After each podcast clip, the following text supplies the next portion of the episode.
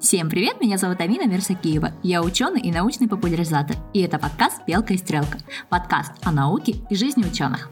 Спасибо вам, дорогие мои слушатели, что вы вернулись к нам и привели новых слушателей. Я вижу, что число поклонников «Белки и стрелки» и науки растет. А еще спасибо всем тем, кто поддерживает нас на платформе Patreon. А, я хочу напомнить, что среди патронов я разыгрываю первого числа каждого месяца одну консультацию со мной. А, это не очень много, но все-таки это мой э, шанс сказать вам спасибо за то, что вы поддерживаете нас финансово. На сегодняшний день подкаст «Белка и стрелка» а, вышел в ноль. это значит, что вы, мои дорогие слушатели, оплачиваете работу звукооператора и мелкие расходы, которые необходимы там на лицензирование музыки и все такое. И у меня появились возможности развивать этот подкаст дальше. Я вам очень благодарна. Спасибо. Продолжайте в том же духе. Начнем хочу рассказать вам про очень классный подкаст. Подкаст называется «Жертва научпопа». В нем автор подкаста слушает все крутые нон-фикшн книги, которые у нас на слуху, о которых все говорят, и объясняет, зачем вам это нужно читать. Или точнее так, она объясняет, зачем она это прочла. А потом вы уже понимаете, нужно это вам или нет. Привет. Это «Жертва научпопа» — подкаст про самые мощные книги, которые объясняют нашу повседневную жизнь. С помощью книг я рассказываю о самых практических вещах. Например, почему в мире становится все больше бессмысленной работы, или как чтение влияет на мозг, или как врать при помощи статистики. А еще я стараюсь рассказывать так, чтобы хоть немножечко, но вас повеселить. И если вы любите классный нонфикшн, то нам точно есть о чем поговорить.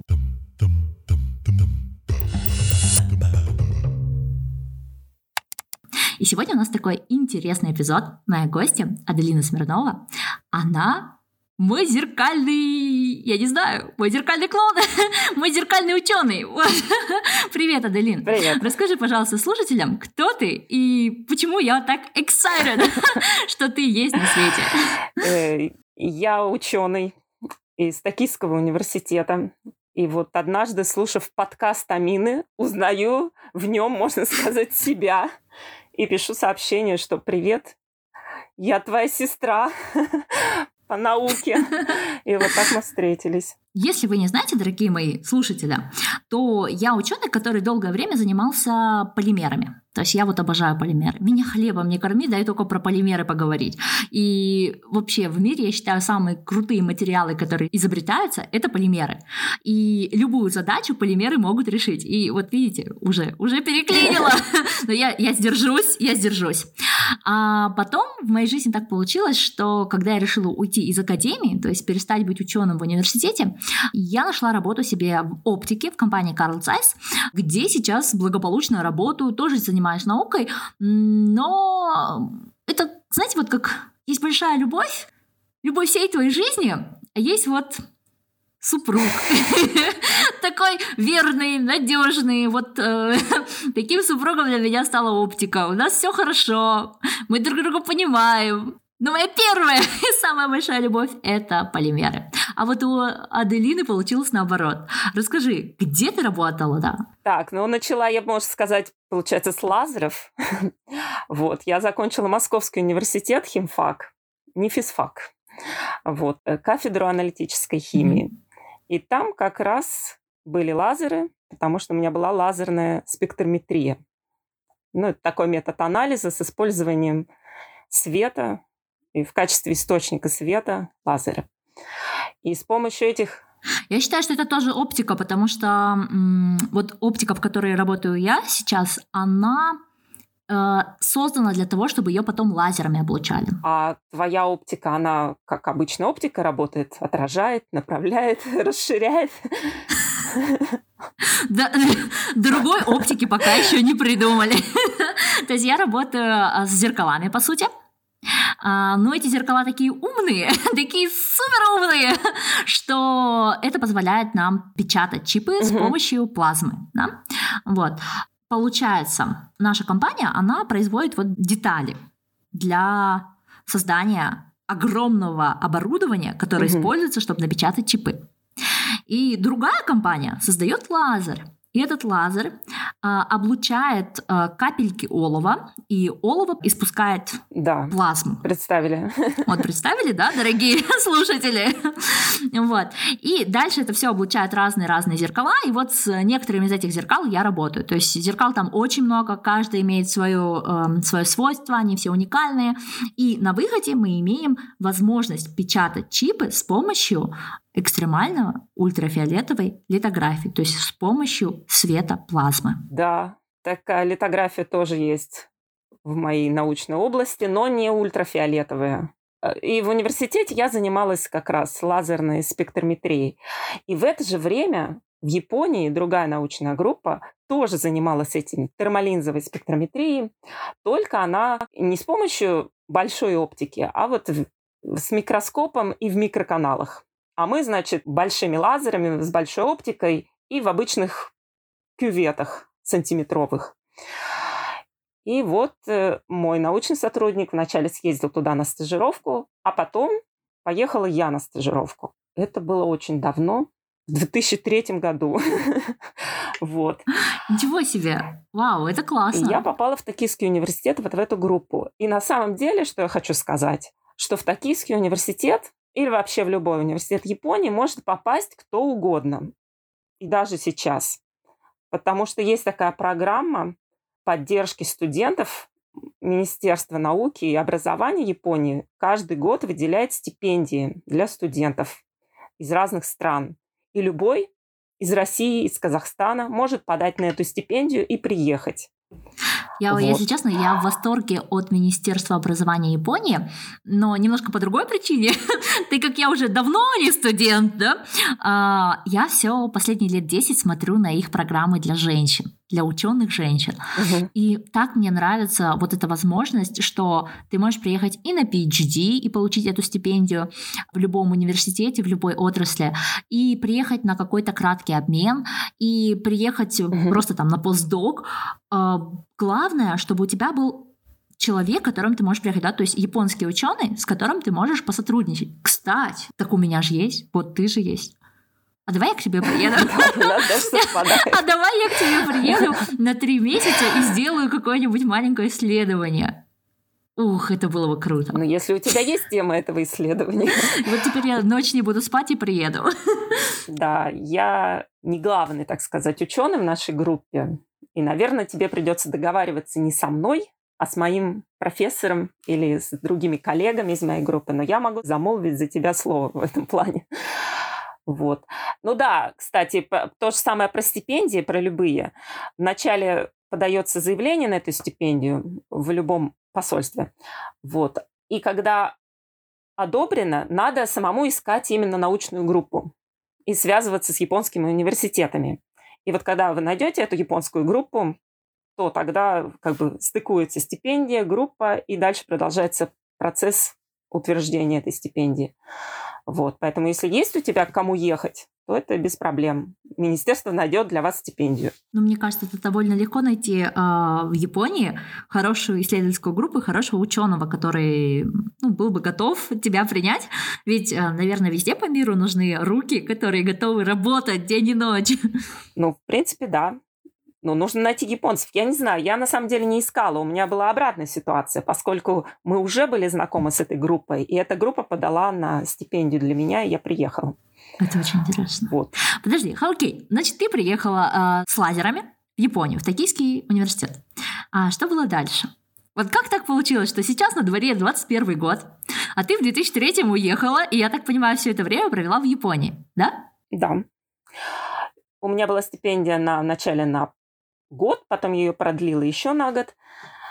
И, ну, поскольку в университете московском я уже закончила и магистратуру, так сказать, и докторантуру, и я приехала, чтобы именно дописывать свою докторскую работу. В Москве я делала одну часть, в Японии я сделала вторую часть, и в 2007, получается, через 4 года я защитилась все-таки.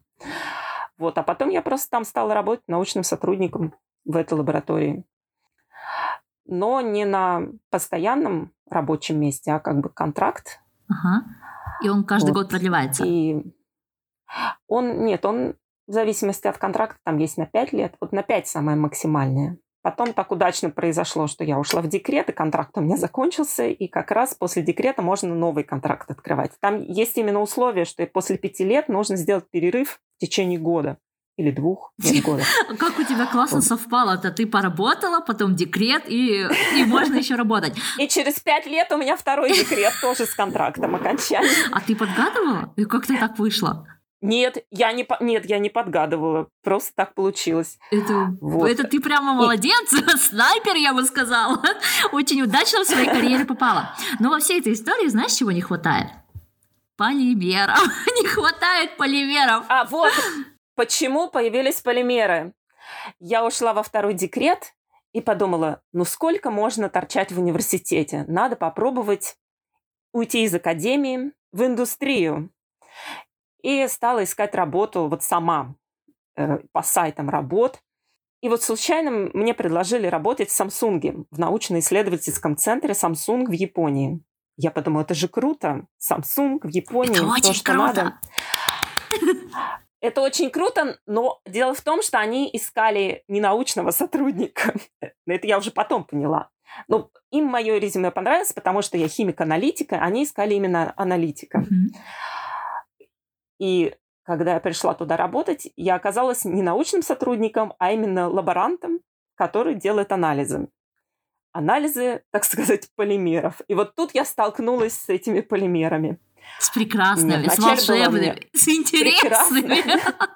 Но в которых, и в которых я ничего не понимала. Кроме вот знаний университетских, у меня ничего про полимеры в голове вот э, не осталось. Я купила себе большую книжку, думаю, сейчас я буду заниматься полимерами, сейчас я все про них узнаю. Так мне интересно стало. Но до книжки дело, да, ну, я не знаю, я прочитала, честно, 50 страниц. Это, больше это просто была неудачная книжка. вот, вот если бы ты читала на тот момент какую-нибудь книгу, которую бы когда-нибудь в мире напишу я, да, мою гипотетическую книгу, вот после нее все бросят все свои исследования и все пойдут исследовать только полимеры. У нас полимеры. с вами больше ничего не будет развиваться, только полимеры. И там были очень интересные полимеры. Вот практически наша жизнь. Я могу рассказать, потому что это не секрет. Uh-huh. Нет, там, конечно же, в Samsung были очень-очень строгие правила насчет всей этой секретности. Каждое утро, проходя через проходную, всем абсолютно заклеивались камеры телефонов. Передние и задние, все какие есть. И потом мне так надоело это дело, я их отклеивала только на выходные дни количество фотографий сократилось там просто максимально в, тот, в то время, пока я работала. И мне интересно, вот в вашем случае... Это знаешь, ты, ты вернулась во времена, да, когда пленками все пользовались. Нет, знаешь, у нас в Германии в Карлзайсе не, не заклеивают фотоаппараты, но у нас так много работы, что я вот в офисе, честно говоря, до рука лишний раз не тянется к телефону. То есть э, у нас там еще, знаешь, да. глушат интернет. То есть с 10 утра до 4 э, часов дня в офисе я ну, вообще ничего не могу открыть. Да? То есть, например, личную почту я стараюсь с рабочего компании открывать, потому что у нас тоже были там всякие да, security, мы подписывали, что мы не будем неправильные сайты открывать с компа, мы не будем не туда залазить, мы не будем ничего фотографировать лишнее. У меня есть несколько фотографий здания а, моей работы, сделанные за, за забором, да, то есть заходя внутрь, я лишний раз не достаю телефон, с одной стороны, потому что есть запреты, а с другой стороны, потому что ну такое это количество правда. работы. Это правда. Ты вообще ничего не успеваешь. Да, телефоны были телефоны? только в обеденный перерыв, и, то, и то на них времени совершенно не хватало. И то все глушит, да, то есть ты, ты только как часы его используешь, телефон. Вот. А, но ты же как раз делала в Samsung что-то для телефонов, да? А еще USB нельзя было использовать никакие. Нужно было, было специальное разрешение от IT получить на использование USB и так каждый раз, когда ее используешь. В общем, там было все Кстати, очень, да. очень секретно. Это так и есть, да, знаете, в Carl тоже так, э, но у нас, я почему знаю, не то, что я хожу с USB, да, кто в наше время ходит с USB, но когда я устраивалась на работу, я же готовила презентацию, с которой я выступала на своем интервью. И эту презентацию я, естественно, подстраховалась и принесла на USB. А вдруг что? Вдруг комп сломается, вдруг мне не разрешают моим компьютерам, да? Вдруг он не подключится к их... Угу. Как его? Ну, на всякий ну, случай, да. Да, да. В общем, на всякий случай. И каждый раз мне приходилось а, свою флешку через специальное устройство прогонять на ошибки, на вирусы, на скамы, на все-все-все-все-все. Только после этого мне ее отдавали и разрешали пользоваться. То же самое. И продолжим про полимеры. У нас была очень прикладная научная работа.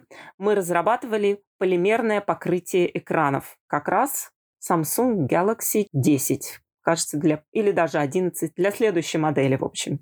Я не знаю, применили они их или нет.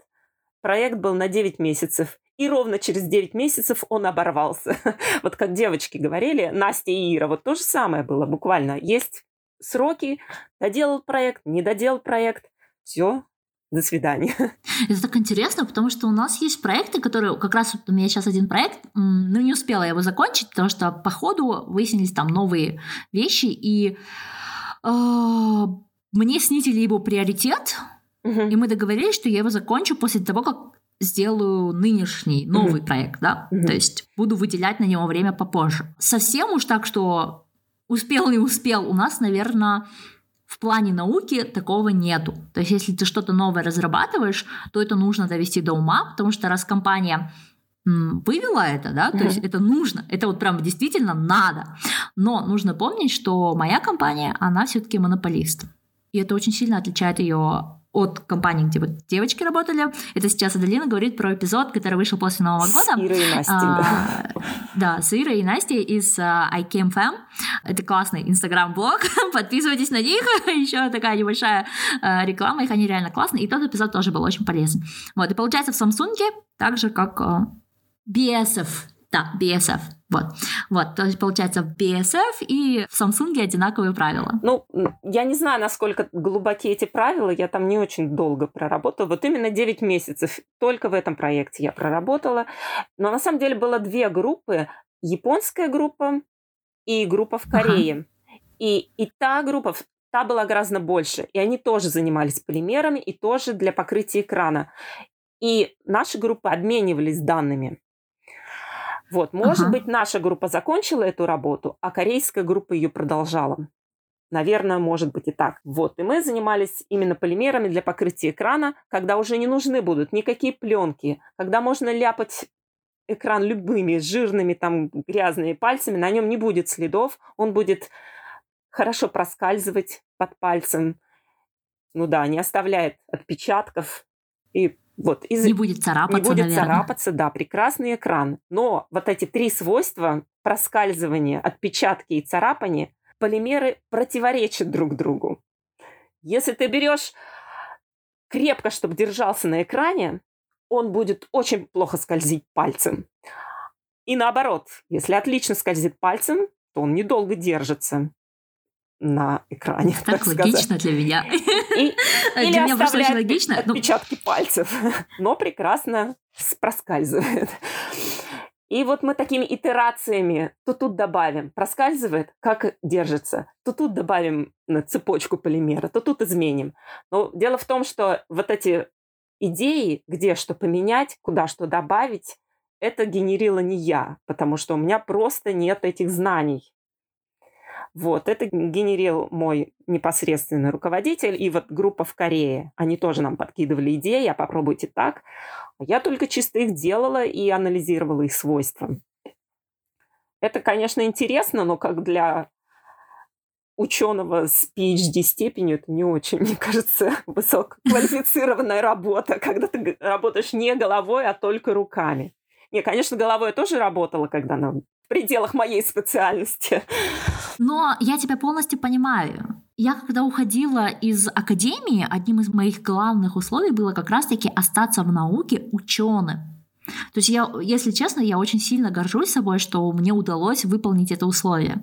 Да, бывают дни, когда мне нужно поработать, э, ну, по сути, руками, да, а, хотя и моделирую, вот, но не сильно, не сильно интеллектуальный день, я это так называю. Бывают дни, когда мне нужно делать поддержку заводу, да, там, закрыть какой-то объект. Бывают такие дни. Однозначно. И это та часть э, науки в индустрии, которую мы как бы угу. мы платим за нашу другую стабильность. Вот. Но наверняка, что вот если бы ты осталась там, возможно, ты бы смогла сменить группу и делать что-то прям такое суперское. А, но получается, ты поработала в Samsung и вернулась а, в академию, да? То есть у тебя такая картина, что ты ушла из академии в индустрию, посмотрела на это все изнутри и вернулась в академию. Скажи, пожалуйста, каково там, вернувшись, хорошо? Мне предложили другой проект, ну, точно так же, работать руками, не головой, и в, в, в помещении, где мне не очень понравилось, ну, вообще в, в целом там работать. Нет, в целом Samsung мне очень понравилось, но отсутствие работы головой – это самый главный минус. Но, может быть, кто-то и будет держаться за такую работу, но я решила, нет, это точно не для меня, хотя хорошее место, хорошая зарплата, все такое меня устраивало, но я решила вернуться обратно в академию. Вернее, я пошла к своему профессору попросить, чтобы он написал рекомендательное письмо, чтобы дальше искать работу в академии. И профессор сказал, а ты знаешь, у нас тут все уходят, девочки уезжают с мужьями за границу, и некому работать. Ты не хочешь вернуться и поработать? Я сказала, конечно же, хочу. Я хочу вернуться и поработать. И эта тема мне знакома и близка. Я могу делать все от начала до конца, составить проект, ну, довести его до ума. И мы, вернее, снова договорились работать вместе. И я до сих пор работаем. Это то, что мне нравится, то, что я люблю, то, что я понимаю. Вот. И то, что ты делаешь, это тоже связано с микрочипами, да, по сути? Да, я до сих пор работаю с микрочипами. Если кому интересно, могу рассказать, что такое химические микрочипы. Это такие маленькие устройства. Они могут быть сделаны ну, практически из любого материала, из стекла, из полимеров. В них есть микроканалы или даже наноканалы разных размеров. И в этих каналах происходят химические реакции, как в обычной химии, в пробирках и в колбах. Но дело в том, что это микроканалы, поэтому реакции там идут очень быстро, поскольку диффузия моментальная. И количество реагентов тоже уменьшается на порядок даже на больше. А какие химические реакции проводятся с помощью этих химических микрочипов? Если честно, пока ты мне о них не написала, я о них не знала. Э, в микрочипах могут происходить любые химические реакции. Можно смешивать, можно разделять, можно экстракцию проводить из органики там в воду и, и обратно. Можно делать хроматографию в микроканалах, электрофорез, ну вообще любые. Можно органический синтез. Ну, насчет вот полимеров я не уверена, потому что полимеры, они все-таки вязкие. Большие. И большие, да. Вязкие, большие, большие они, да. Лишний раз никуда они не залезут. в этих микроканалах, я боюсь. Но из полимеров делают... Будет засор. Да, из полимеров делают отличные микрочипы. Вот, у них есть прекрасное применение. Да-да-да. Понимаете? Это великий материал, Великий. полимерные микрочипы. Но скажи, пожалуйста, зачем э, людям, ну то есть химическую реакцию можно провести и без микрочипов, да? То есть, э, скорее всего, их применяют там, где реакции идут слишком медленно, или? Э, у микрочипов есть достоинства, да. Во-первых, это кинетика, скорость реакции. А где нам нужна большая скорость? Ну, например, в медицине. Вот те же самые ПЦР, ЭЛАЙЗа, способы определения белков, антигенов. Там требуются часы или даже дни на инкубацию, на реакции. А в микрочипах это можно сделать за 10 минут, например. Но то, что я разрабатываю именно сейчас, например, чип для измерения цереактивного белка. Это маркер воспаления, при сердечно-сосудистых заболеваниях, ну и вообще, да, при воспалениях различных. И в недалеком будущем, я надеюсь, мой чип можно использовать как, как библиотеку. Например, приходит пациент к врачу, а врач следит за его вот, уровнем этого белка. Подходит ему лечение, снижается этот воспалительный белок или нет. Врач достает чип из своей библиотеки, вставляет его в прибор, берет капельку крови у пациента. И через 10 минут ему говорит уже результат, а не то, что пациент ждет там неделю, приходит и снова советуется с врачом. А вот так прям сразу раз и ответ. Вот. Это да, скорость. И второе преимущество – это количество. То же самое, например, количество биологических жидкостей для реакции на микрочипе нужно совершенно другое. Капли крови достаточно. Но если кровь еще можно, ну, там, 5 мл, 10 взять, то, например, каплю слезы 10 мл уже не возьмешь а именно вот микро... Ну, не знаю, не знаю. У некоторых людей там можно и один литр взять сразу. Прям хлебом не корми, да, и э, собрать слезу на анализ. А зачем нужна слеза на анализ? Сейчас мы... Э, у нас коллаборация с токийским медицинским факультетом, я так поняла, а, или токийским госпиталем, и они как раз следят э, за это как раз офтальмология, у них есть какие-то болезни, и именно по анализу слезы они определяют развитие этой болезни. Например, тестостерон в слезе они определяют. И как раз у них именно этого слезного материала очень мало. У них запрос, пожалуйста, сделайте нам анализ одного микролитра. Вот. В обычных условиях ты не сделаешь wow. анализ одного микролитра слезы. А вот в микрочипах, пожалуйста, можно. И очень быстро. Вот. Именно, да, для биологических жидкостей маленькое количество вполне достаточно. И другой вариант – это, например, редкие металлы, очень дорогие. Или те же самые катализаторы, например, очень дорогие. В чипе ты можешь попробовать эту реакцию произвести с малым количеством катализатора, который не потребует ну, больших денег. Подходит он или нет. Правда, с катализатором в чипе я не работала, но вот такая возможность есть. Ну, такая возможность тоже есть. Угу. Это очень классно. Итак, давай немножко так э, подведем научную часть нашей дискуссии. Аделина – зеркальная научная сестра. Вот, человек, который сначала работал в оптике, потом ушел э, в полимеры и сейчас вернулась в оптику. Она сначала работала в академии, ушла в индустрию и вернулась в академию. Вот из нашего обсуждения вы должны были понять, что работа ученого, она слишком разнообразная, и особенно в индустрии не каждому удается после защиты PhD остаться ученым-ученым. В этом нет ничего плохого, это просто реальность такая. Нам все еще нужны люди, которые будут делать э, такую сложную работу лаборантов. Это может вам показаться там легко, да, только работа руками, но нет, нужны специальные навыки, нужны специальные специалисты, специальные навыки, чтобы э, работать так. Скажи мне вот, пожалуйста, мне теперь немножко интересно больше такой культурный, знаешь, бэкграунд. Все-таки Япония это такая страна, про которую мало кто думает, когда задумывается о науке. Хотя в Японии очень много шикарных групп и исследований, и понятно, мне сейчас понятно, что э, популярность Японии мала по большому счету, потому что маркетинг, маркетинг страдает, но он страдает у всех, кроме англосаксонских университетов. Ну, мне кажется, в азиатском регионе Япония очень популярна. Вот эти стипендии, которые раздает Министерство образования, туда едут очень много из Филиппин, из Кореи, из вот этих окружающих стран.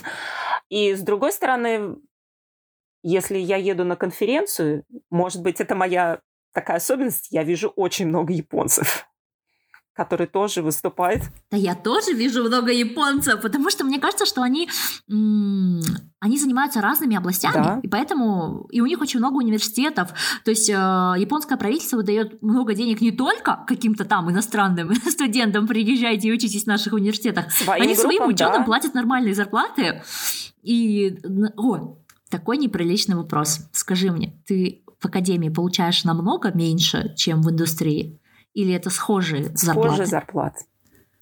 Я не знаю, много е, или нет. Понимаете, в, в мире, ну, много или мало, это очень такой субъективный момент, да, но мне интересно, что это схоже. Схоже, но в индустрии я работала как лаборант, и там была такая зарплата, а в университете ага. я работаю все-таки как, как научный сотрудник, а у меня зарплата как у лаборанта в индустрии.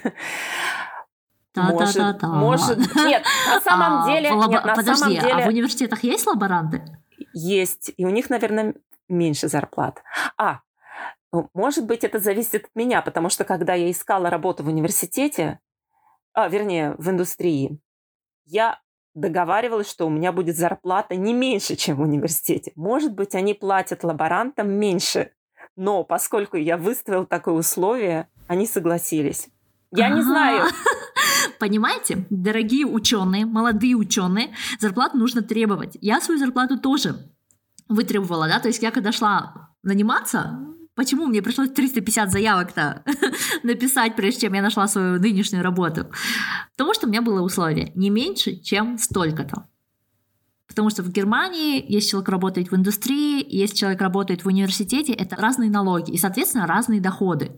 Вы понимаете, что если у вас зарплата там 3000 евро, и вы платите всего там 10% налогов, это одна зарплата.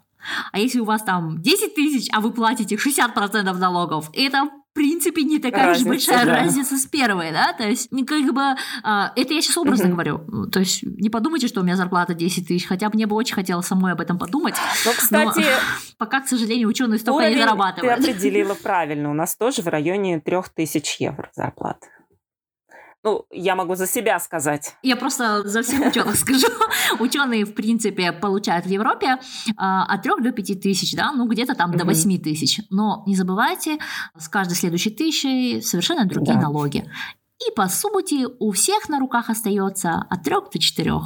Если у кого-то остается больше, я хочу посмотреть вам в глаза и хочу научиться у вас, о великий гуру, как этого достичь в этом, в этом жестоком мире. мире, где ученые, да, где ученые совершенно не могут достичь уровня хоть футболисты или, да.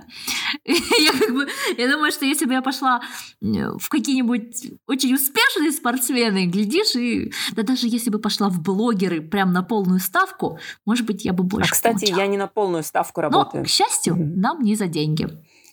Да ты сейчас просто разбил мне сердце. Я-то на полную работаю. Все довольно, не, довольно так, что сидишь и думаешь, ё-моё, блин. Вот, хотя, конечно. Нет, я работаю не 8-часовой, а 7-часовой день. А. Это не полная считается ставка. Так, может, было бы, ну, чуть-чуть побольше. Ну, это на самом деле небольшая разница, так многие э, делают.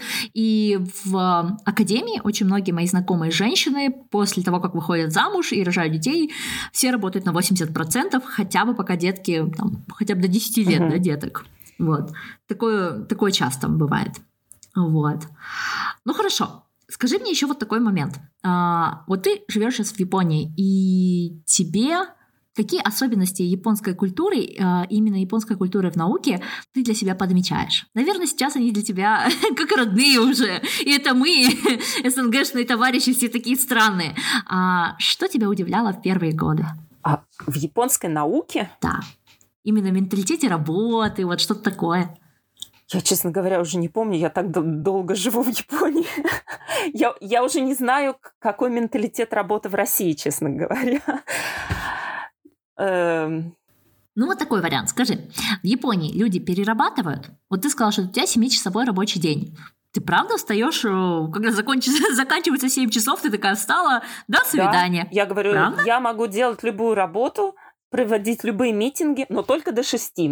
И все, в принципе, с этим знакомы. А те, у кого... Подожди, а да. Я в 6 ага. ухожу, потому что мне нужно идти в детский сад забирать ребенка. Я не могу уйти позже 6. А если уже вот точно надо уйти позже, то мне приходится договариваться с мужем, который идет в детский сад. Ого. А Просто я знаю такие истории, что бедные японские PhD-студенты не могут уйти, да, пока шеф не, такое. не покинет это рабочее было место. Такое в нашей лаборатории тоже. Но это я слышала от коллег когда мой профессор был еще молодой и веселый, а сейчас он стал в возрасте, наверное, добрый. Но вообще, да, японцы сидят до упора. Те коллеги, у которых ненормированный рабочий день, они могут работать ну, практически до ночи. И ночью еще спать в лаборатории могут. У нас есть раскладушка. И Ничего себе, когда я в Японии ездила на конференцию буквально, меня очень поразили люди, которые шли на работу с чемоданчиками. Угу. И мне объяснили, что эти люди ночуют на своей работе, и они не всегда уверены, что смогут вернуться домой сегодня. Но это не исключено, есть такие. У вас тоже есть с люди с чемоданчиками? Ну, с чемоданчиками я не вижу, но то, что раскладушка у нас есть, я знаю. И некоторые студенты ночуют. Ну, не всегда, но бывает. А, а еще особенно, когда идет ну, какой-нибудь синтез, который нужно ждать и остановиться ну, ночью. Ну, вот так спланировано. Не, ну это понятно. То есть э, длительный эксперимент химический такой. процесс это, это другое. Эксперимент это эксперимент. Тут как бы никаких претензий. Тут и дети подождут, тут и муж на подхвате, тут как бы все обязаны. У мамы эксперимент. Мама сегодня не может быть мамой. Э, ну такое же происходит не каждый день. Такое происходит там раз в месяц, может быть. И то при хорошем планировании вообще у некоторых происходит, наверное, раз в полгода. Потом сидят и разгребают, что они натворили там в тот самый день. Э, ну, вообще есть эм, такое определение добавленная, как сказать, зарплата за переработку. Есть правило не перерабатывать больше там часа в день. А, и когда я подписывала свой контракт на 7 часов, мне секретарь тоже сказала, мы можем платить вам зарплату за переработку, но большая просьба не перерабатывать. У нас была такая договоренность, поэтому я с чистым сердцем не перерабатываю, ухожу домой в 6 часов. В, в Samsung было правило. Там тоже все любили перерабатывать, насколько я знаю. Но у меня было строго уходить тоже в 6 часов. Но в Samsung был один день среда, когда все, абсолютно все уходили с работы в 6 часов. И вот тогда я видела, реально все идут домой. Я видела, сколько народа там работает. Один день в неделю. Нельзя перерабатывать. Один день в неделю они шли домой. Раз в неделю видели свои семьи. Вот, вот, понимаете, как тяжело быть ученым. У нас э, в Германии тоже есть правило не перерабатывать. Тут как бы профсоюзы, uh-huh. они делают а-та-та. Причем э, от компании к компании зависит. Я один раз... У нас есть максимальное число часов, которые мы можем перерабатывать в день, да, то есть в день ты имеешь право работать 10 угу. часов. И это прям это прям много, ребят. Попробуйте как-нибудь 10 часов поработать. Это много. У вас там э, шарики за ролики, ролики за шарики. Причем все эти 10 часов головой работать, ну то есть прям концентрированно, сконцентрированно что-то делать. Это очень тяжело.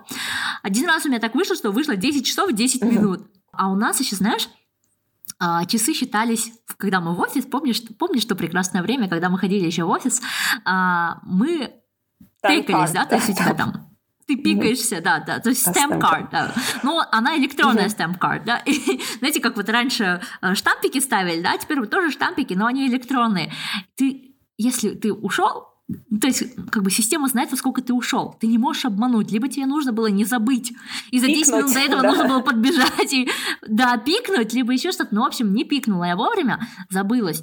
И я такая думала, блин, все, завтра придет шеф, будет ругаться, придет это. Но с первого раза никто не угу. ругался. А вот если бы я так сделала хотя бы 2-3 раза, то это бы заметил профсоюз, и профсоюз Сделал бы выговор. пришел поругать моего шефа за то, что он меня так... Шефу. Да, да. Вот. Да, при этом в соседних компаниях, э, в соседних компаниях, это в Боше, я знаю, что там намного строже с этим, но единственное, у них немножко другая система отчета, то есть они там сами заполняют, когда они приходят и уходят, не, не система с них считывает. И если так получается, что сегодня, ну там, эксперимент, опять же, в ночь, или еще что-то, и, ну, перерабатывать человек, ну, выбора нет, то они эти часы просто на следующий день закидывают, потому что иначе профсоюз будет угу. очень делать а-та-та, а-та-та никому не нравится, ни ученым, ни э, их руководителям. Вот. Спасибо тебе большое за то, что пришла и рассказала про полимеры. Да, про полимеры я как раз очень мало И про чипы тоже. Я в них не очень до сих пор разобралась.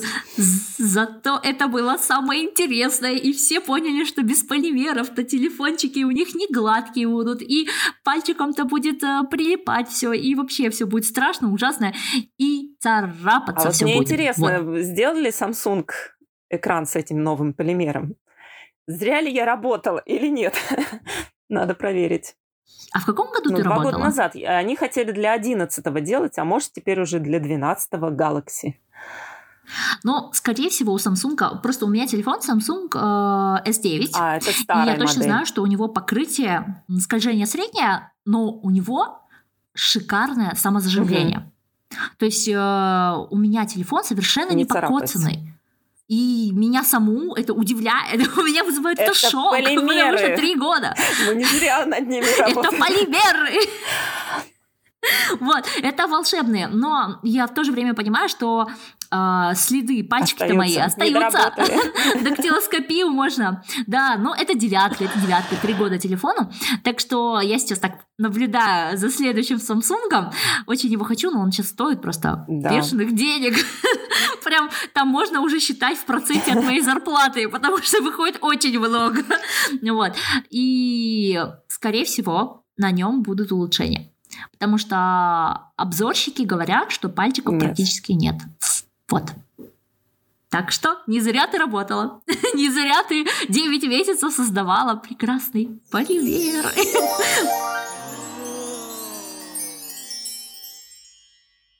Расскажи еще, пожалуйста, немножко про быт в Японии. А, Может, у тебя есть что-то такое особенно интересное, чего наши слушатели не знали? Но ваши слушатели немножко знали, потому что про это девочка упоминала, которая рассказывала про экономию воды. А вообще я в России работала Ага. в институте напитков и занимался анализом вод. Поэтому мне было очень интересно в Японии, что происходит с водой. И тут я могу много рассказывать. Но, например, да, как японцы экономят воду. Японцы очень любят принимать горячие ванны, потому что у них тут куда ни плюнь, везде горячий источник. Но не во всех, конечно, квартирах. Хотя есть отдельные места, где в каждом доме есть горячий источник. Именно вот на вулканических местах. А вообще японцы принимают ванну. Но прежде чем забраться в ванну горячую, они тщательно моются. И только потом залегают в эту ванну. То есть вода, по, по сути, чистая. Ну, может быть, не совсем, но они не грязные туда залазят. У них такая традиция, такая культура. И вот эту воду, которая осталась после отмокания, они там не моются. То есть мыла в этой воде нет. Они в ней просто лежат в горячей воде. А моются они рядом с ванной. И у них так ванна устроена, что можно мыться рядом с ванной. Вот, все стекает. У меня сейчас просто картина мира немножко так, знаешь, это э, такой диссонанс. То есть человек вышел из ванны, помылся рядом с ней и залез в А, нее да, обратно. у- у- в- ванна устроена как такая капсула или как горячий источник, когда ты вот есть помывочное отделение и ванна отдельно. Ну, то есть она рядом. Краник и душ – это в одном углу, а в Ага. другом углу как бы ванна. То есть ты в одном углу помылся, там с мылом, шампунем, и в ванну ты заходишь чистый. В ванне уже нельзя ни шампунь, ни мыло. Там просто релакс. Можно телевизор посмотреть на соседней стене в некоторых ваннах. Вот. И потом эта вода, она по сути чистая, ее можно использовать для стирки. И практически во всех японских машинах есть опция насос из ванны и шланг, который можно опустить в эту ванну, который соединяется с машинкой. Ничего себе. Я прям впечатлена. Я хочу такую ванну. Я хочу такую Там машинку. можно выбрать для Я, первой я хочу стирки. такие источники. Но в основном мы используем просто для первой стирки, а для полоскания уже чистую воду. А есть еще опция, можно для полоскания, для первого использовать эту воду из ванны. Вторая эм, способ экономии воды – это в туалете. В туалете над бачком расположена маленькая раковина. И когда вода сливается в туалет, то в бачок начинает набираться вода через кран в бачке и через этот маленький краник сверху. И под этим маленьким краником можно помыть руки, но без мыла. Вот. Как бы ты и в туалет сходил, и руки помыл, и рядом висит полотенце, и вытер. Вот, вышел с чистыми руками из туалета. Раковины нет. Но без мыла. Это прямо, прямо экономия экономия. А, Аделина сейчас говорила про эпизод «Какую воду пить и что случилось в Камчатке». Эпизод вышел еще в ноябре. Он очень классный. И вот это дополнение, если бы можно было в старых эпизодах, знаешь, так делать Да, да, ссылочку. да. А вот, а в марте, там, в апреле месяце вы послушаете, как это в Японии, то это было бы супер. Но если вы не слушали тот эпизод, то, пожалуйста, обратите на него внимание, потому что вопросы питьевой воды и экономии очистки – это, ну, это вопросы нашего с вами выживания как вида. И вот. про питьевую воду, поскольку я работала в Москве в Институте напитков, я очень люблю всякую разную минеральную mm-hmm. воду. И чего мне не хватало в Японии, когда я приехала, это минеральной воды. Здесь ее просто нет. Вы тебе очень в Германии да, понравилось? в Германии мне очень понравилось. Потому что Япония, во-первых, место Япония это вулканическое происхождение. Здесь все породы, они вулканического происхождения. Здесь нет, как сказать, минералов, да, Здесь силикаты. Ну, тех минералов, скорее всего, которые обогащают воду, да? А, То есть... Здесь практически нет. Я думала, либо серу, либо пьешь воду серой, нет. либо нет. чистую. Да, да. Есть в некоторых местах серой. Но в основном здесь вода почти дистиллированная. Здесь нет ни кальция, ни магния в воде. Она очень мягкая. И в некоторых районах, например, в Нагану, у нас родственники живут, там даже мыло смыть нельзя с рук, она настолько мягкая. Но в Токио уже пожестче чуть-чуть, уже нормально можно смывать.